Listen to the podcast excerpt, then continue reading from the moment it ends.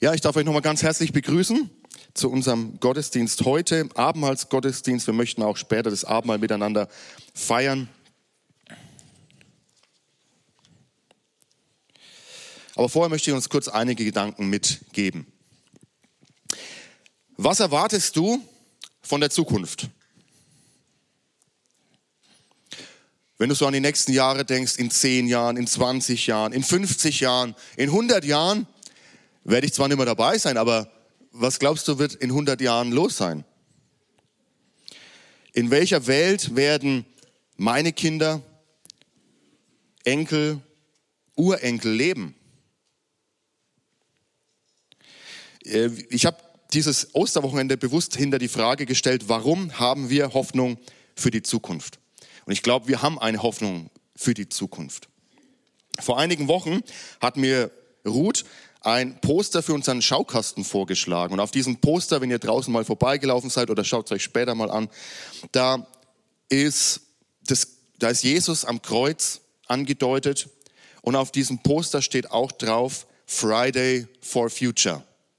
Freitag für die Zukunft. Und klar, also wer die Nachrichten in den letzten Jahren verfolgt hat, natürlich spielt es an auf eine Bewegung, die sich nennt Fridays for Future, also Freitage sozusagen für die Zukunft. Ungefähr seit 2019 aktiv und die setzt sich besonders für verantwortungsvolle Politik ein in Bezug auf die Umwelt, also das Klima. Und sie sagen zum Beispiel, die Klimakrise ist eine reale Bedrohung für die menschliche Zivilisation. Die Bewältigung der Klimakrise ist die Hauptaufgabe des 21. Jahrhunderts. Und so fragen sie, warum auf eine Zukunft bauen, die bald nicht mehr lebenswert ist. Ich muss zugeben, ich habe diese Bewegung auch immer eher ein bisschen belächelt. Nicht so richtig ernst genommen, habe gedacht, okay, naja gut, die wollen halt frei haben, ja, treffen sich Freitag, gehen früher aus dem Unterricht raus, ja, damit sie halt frei haben können. Und auch andere sicherlich, ja, belächeln das eher. Und ja, über die Methoden kann man sich streiten. Aber als ich jetzt begonnen habe, aufgrund dieses Posters nochmal drüber nachzudenken, habe ich doch irgendwie angefangen, es mit etwas anderen Augen zu sehen. Gerade auch mit, im, ja, mit dem im Hintergrund, was man auch in den letzten Wochen und Monaten so in unserem Land beobachten kann. Denn ich finde, da kommt ein Anliegen rüber, auch durch diese Bewegung.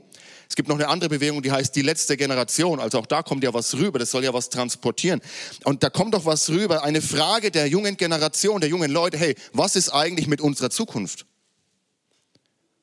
Wo steuern wir hin als Gesellschaft?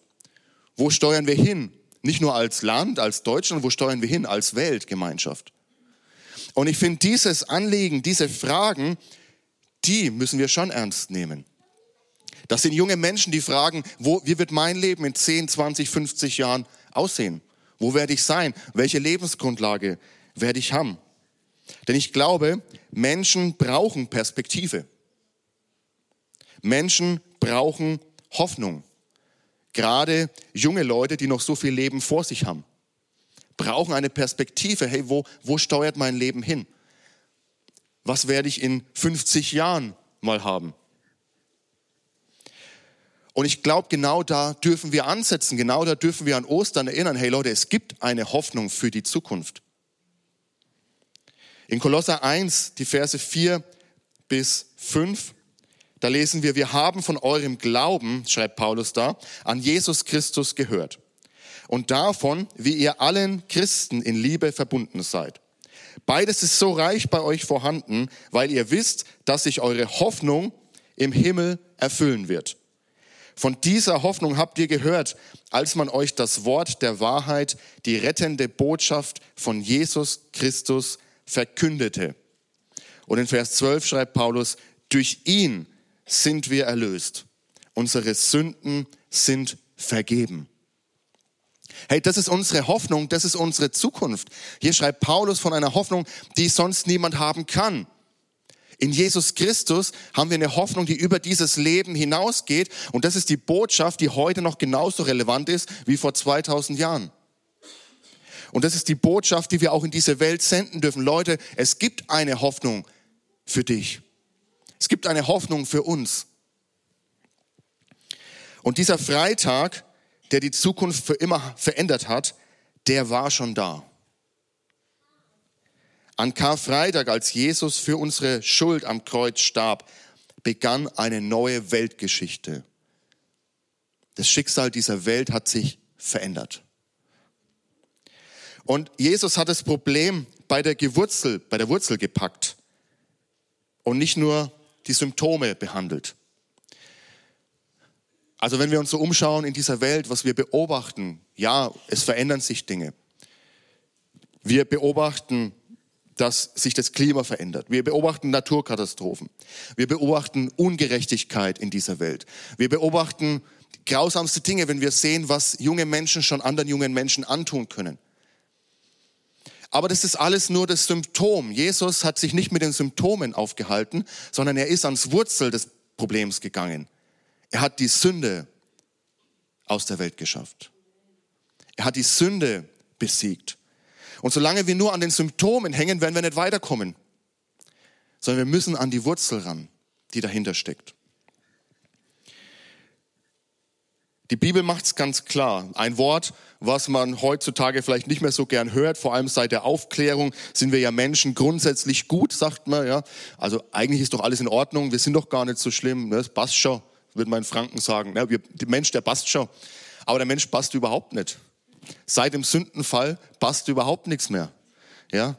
Und dieses Wort, was dafür steht, was die Sünde verwendet und was man heutzutage vielleicht eher als altmodisch empfindet, ist Sünde. Übersetzt heißt dieses Wort so viel wie Zielverfehlung.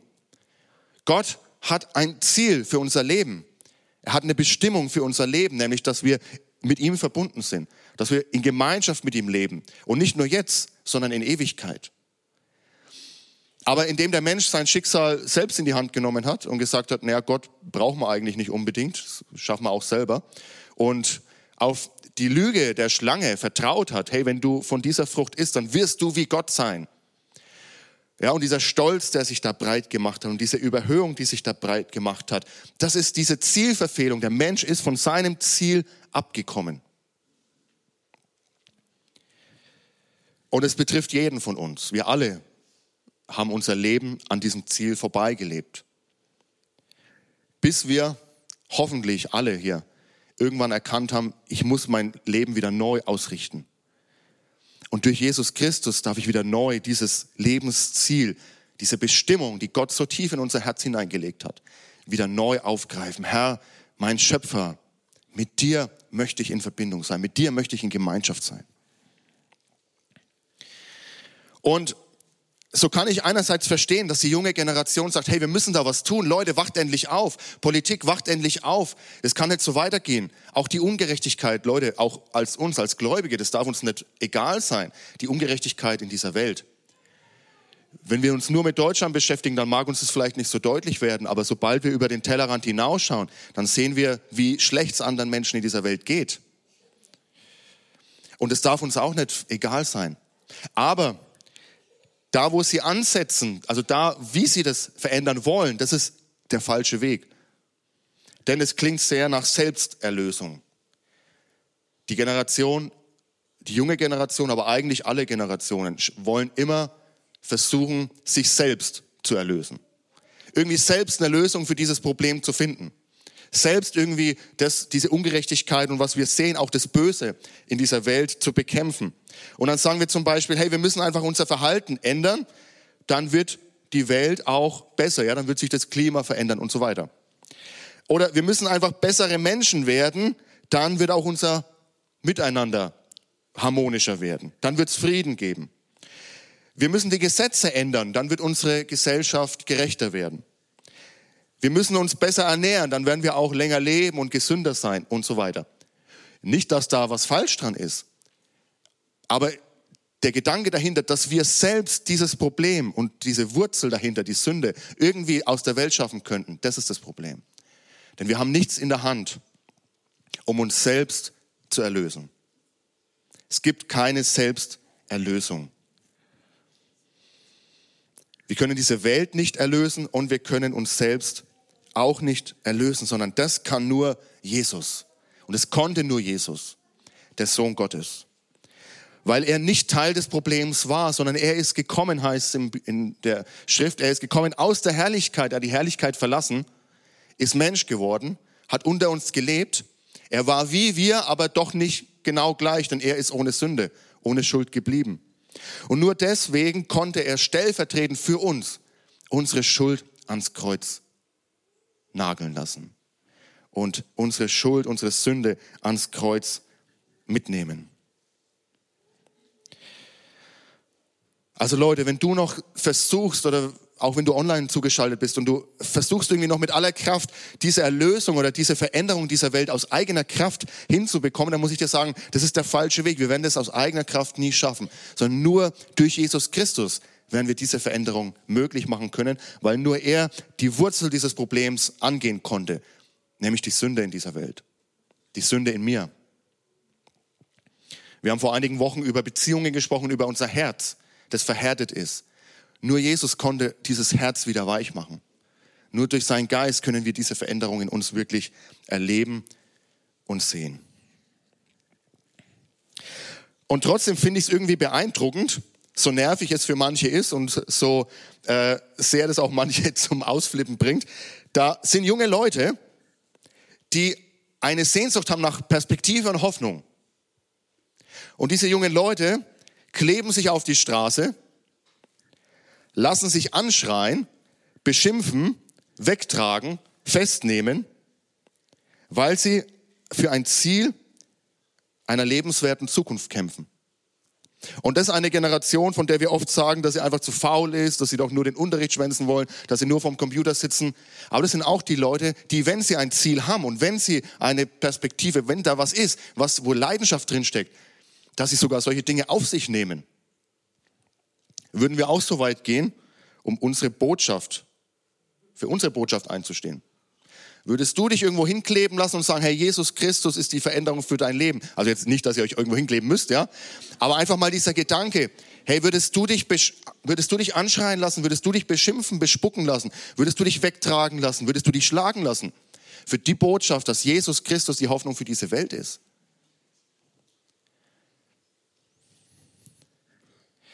Die Propheten im Alten Testament, sie wurden für ihre Botschaft ausgelacht, sie wurden beschimpft, sie wurden bespuckt, sie wurden eingesperrt und sogar hingerichtet.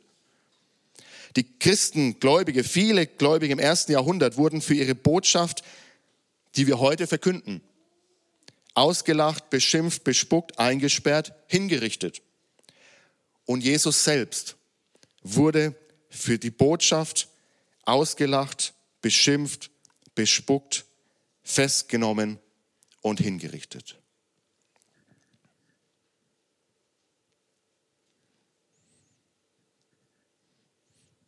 In 1. Korinther 1, die Verse 23 bis 25. Da heißt es, wir aber verkünden den Menschen, dass Christus, der von Gott erwählte Retter, am Kreuz sterben musste. Für die Juden ist diese Botschaft eine Gotteslästerung, und für die Griechen blanker Unsinn. Und dennoch erfahren alle, die von Gott berufen sind, Juden wie Griechen, gerade in diesem gekreuzigten Christus, Gottes Kraft und Gottes Weisheit. Was Gott getan hat, übersteigt alle menschliche Weisheit, auch wenn es unsinnig erscheint. Und was bei ihm wie Schwäche aussieht, übertrifft alle menschliche Stärke. Wir müssen zugeben, unsere Botschaft von einem Retter, einem Messias, einem Christus, der am Kreuz stirbt, das ist nicht leicht zu vermitteln. Ein Erlöser dieser Welt, der König aller Könige, der Herr aller Herren, hängt am Kreuz wie ein Verbrecher. Bestraft und scheinbar überwunden von den Römern, von seinem eigenen Volk und letztendlich vom Teufel selbst. Und trotzdem ist genau in diesem Kreuz unsere Hoffnung für die Zukunft. Trotzdem ist genau in dieser Tat, die Jesus Christus dort vollbracht hat, unsere Hoffnung für die Zukunft, eine Zukunft, die über dieses Leben hinausreicht. Und so kann ich mich gut hineinversetzen, glaube ich, in die Jünger, die alle ihre Hoffnung in Jesus gesetzt hatten. Sie dachten, ja, jetzt ist es endlich soweit. Endlich werden wir von der Macht und dieser Besatzung der Römer befreit. Endlich greift einer zum Schwert und sammelt seine Truppen zusammen und führt uns in die Schlacht gegen diese römische Besatzungsmacht. Und dann stehen sie vor diesem Kreuz und sehen ihren Meister, ihren Herrn. Und es muss sich in diesem Moment angefühlt haben wie die schlimmste Niederlage. Alle ihre Hoffnung, die sie in ihn gesetzt hatten, schien in diesem Moment zerplatzt zu sein. Sie haben ihr Leben aufgegeben, ihre Jobs, ihre Berufe hinter sich gelassen, ihre Familien verlassen. Und scheinbar in diesem Moment war alles umsonst. Und vielleicht geht es dir genauso.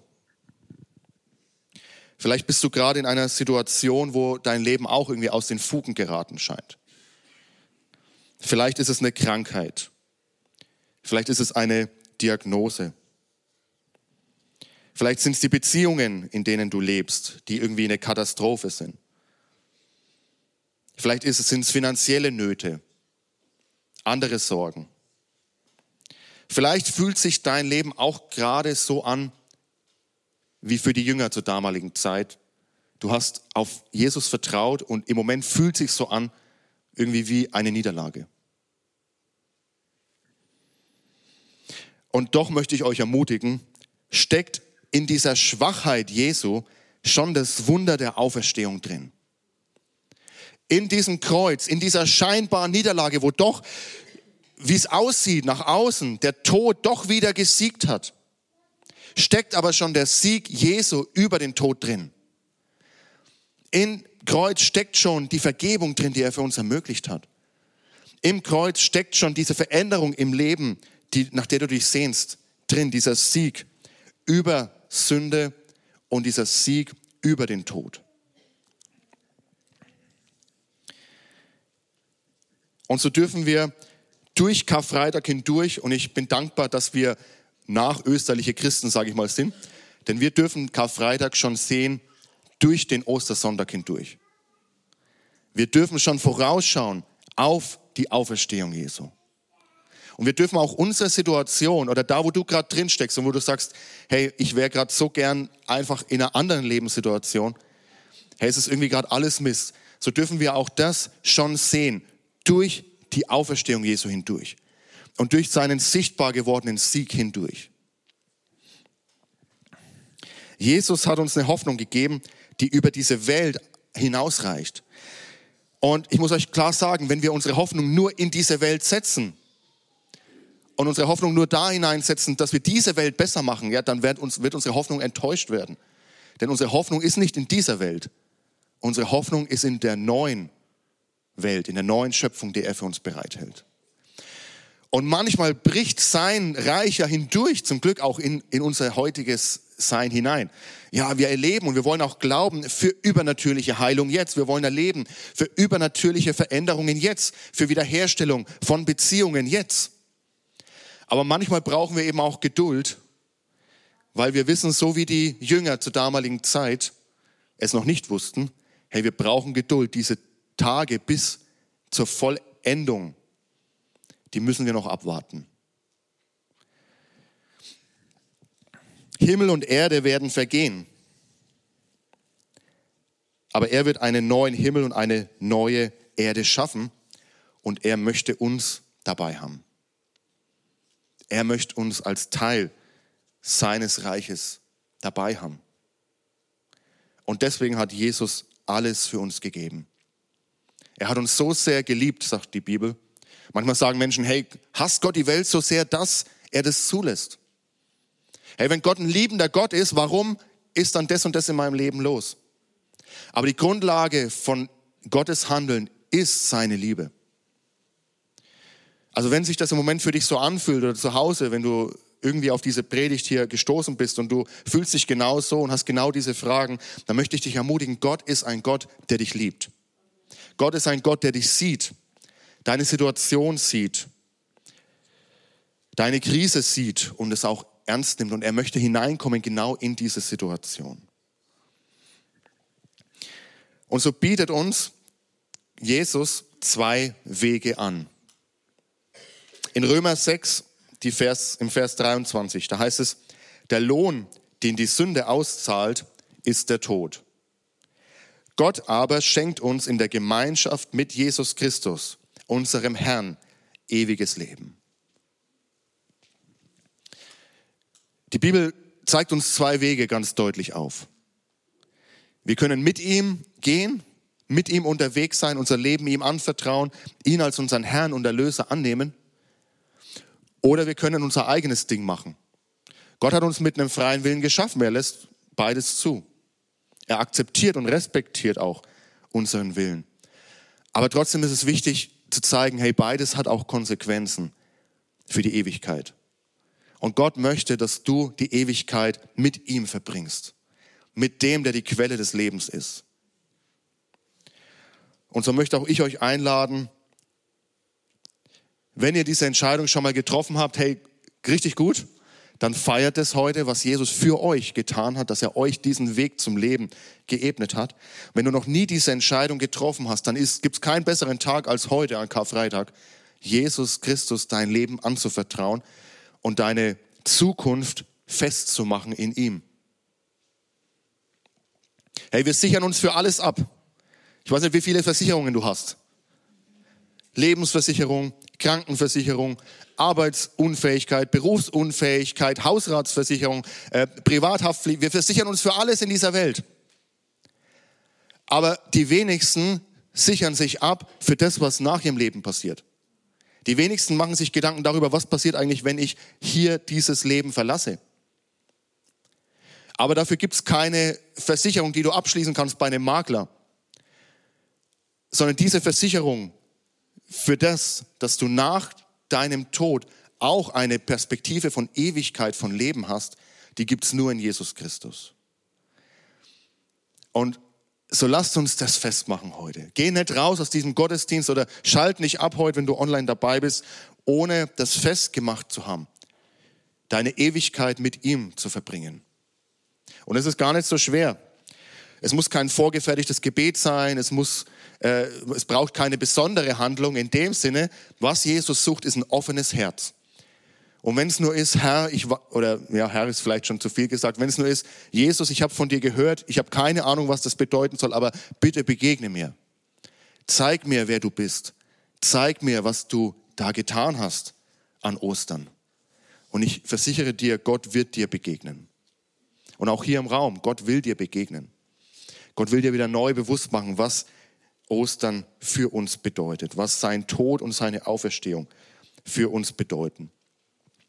In Hebräer Kapitel 12, die Verse 1 bis 3, und damit möchte ich abschließen, da heißt es, da wir nun so viele Zeugen des Glaubens um uns haben, lasst uns alles ablegen, was uns in dem Wettkampf behindert, den wir begonnen haben. Auch die Sünde, die uns immer wieder fesseln will.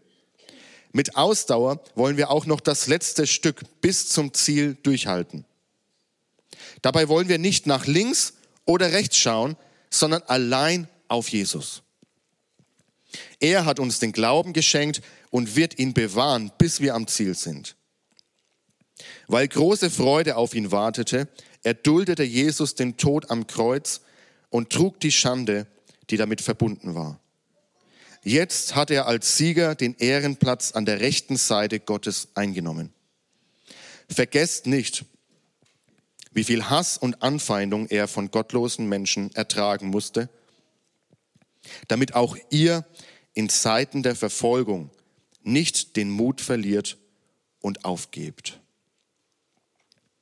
Und das ist meine Ermutigung zum Schluss. Egal, was in deinem Leben gerade los ist, lasst uns den Mut nicht verlieren. Lasst uns unsere Perspektive auf Jesus Christus nicht verlieren. Auch wenn wir die Heilung nicht sofort sehen, lass, die, lass den Mut nicht sinken. Auch wenn die Veränderung nicht gleich kommt, lass den Mut nicht sinken, sondern bleib fest ausgerichtet auf ihn.